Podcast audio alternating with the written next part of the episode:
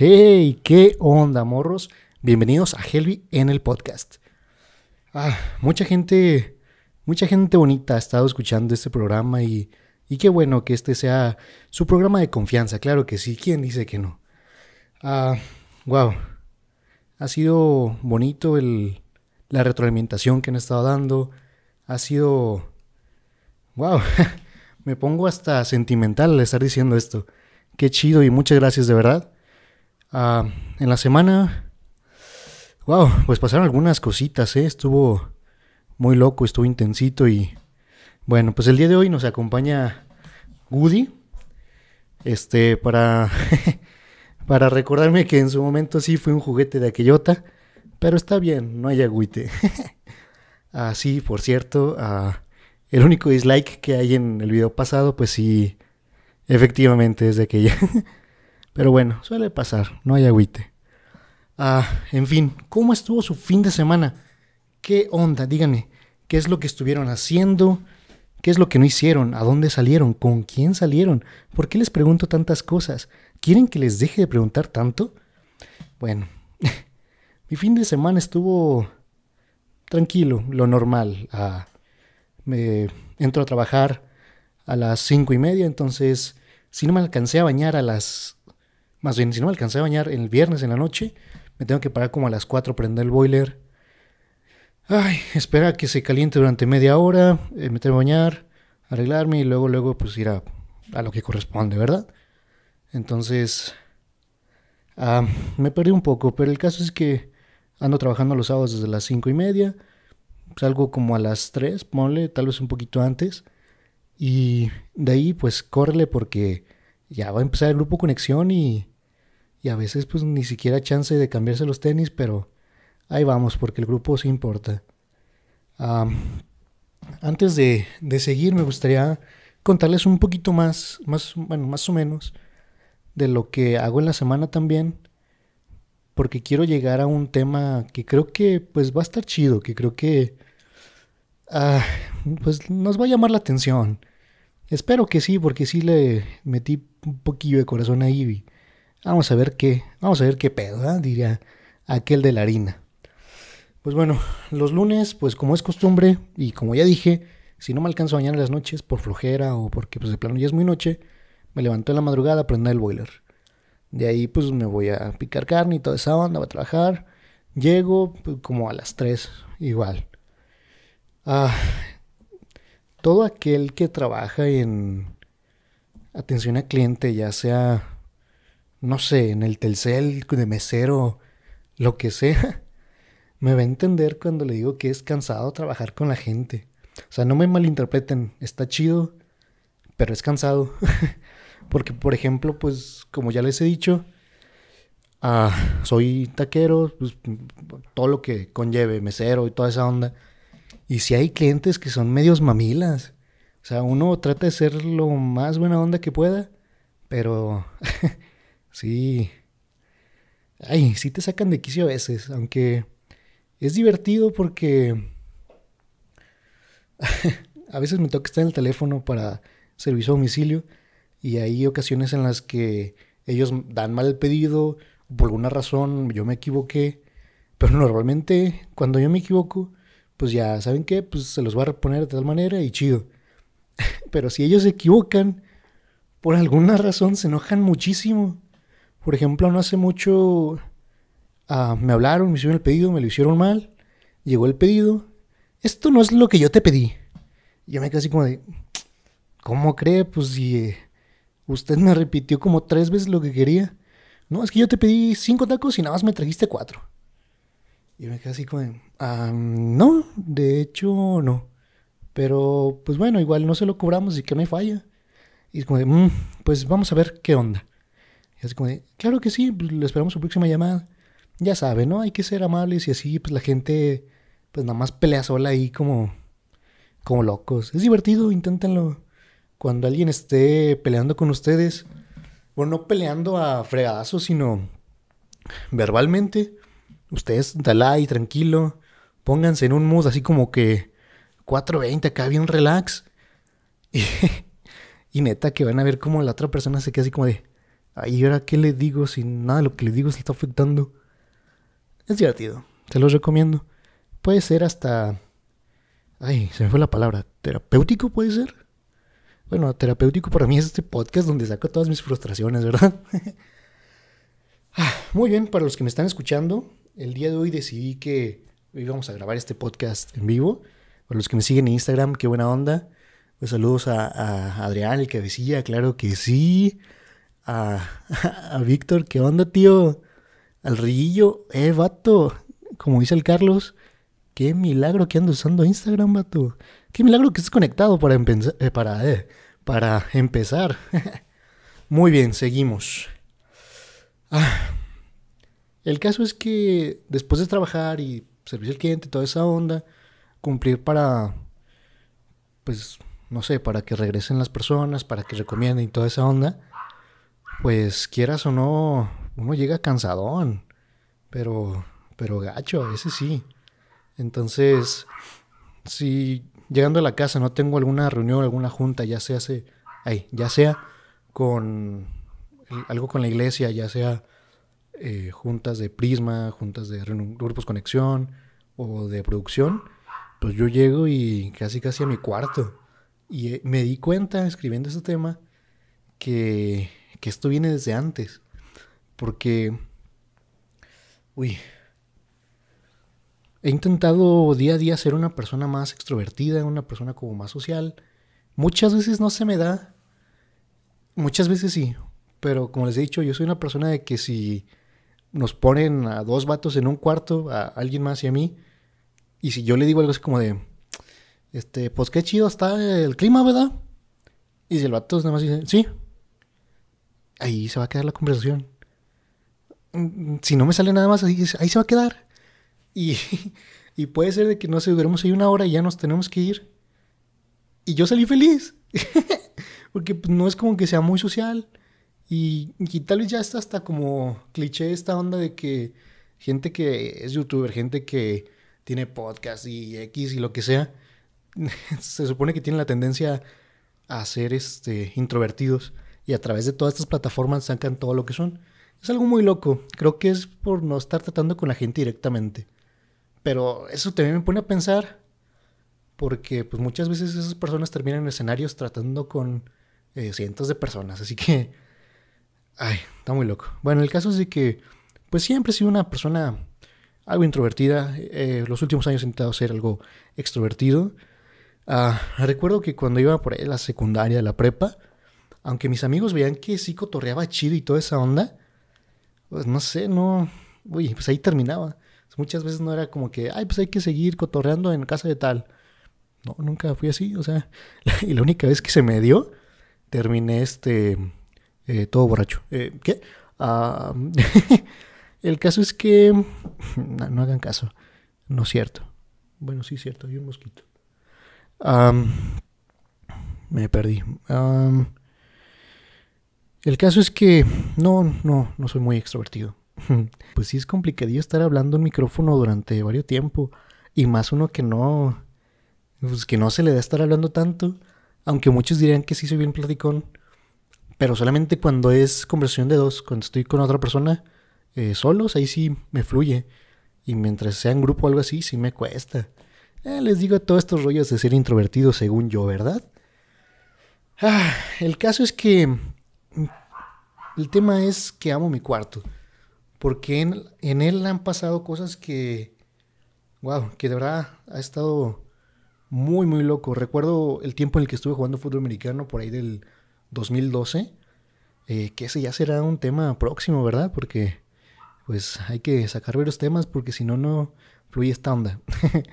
El caso es que estaba jugando americano y pues como todo vato que juega americano, pues le hubiera gustado ser el coreback. Aunque pues yo siempre fui un morro chaparro que ni siquiera me hicieron, ni siquiera me hicieron caso para ser coreback. Fui, ¿a qué? Tackle y ala pues porque mi peso ayudaba a que no pasara. es divertido. Y sí, es divertido. El caso es que recuerdo, estaba en mi habitación, llegaba de la escuela, eh, agarraba mi balón y a la pared a darle, a darle con el balón. Ahí empecé a, practicar mi puntería, empecé a practicar cómo recibir el balón, toda esa onda. Y lo mismo que necesitaba cierta condición física, pues hacía ejercicio.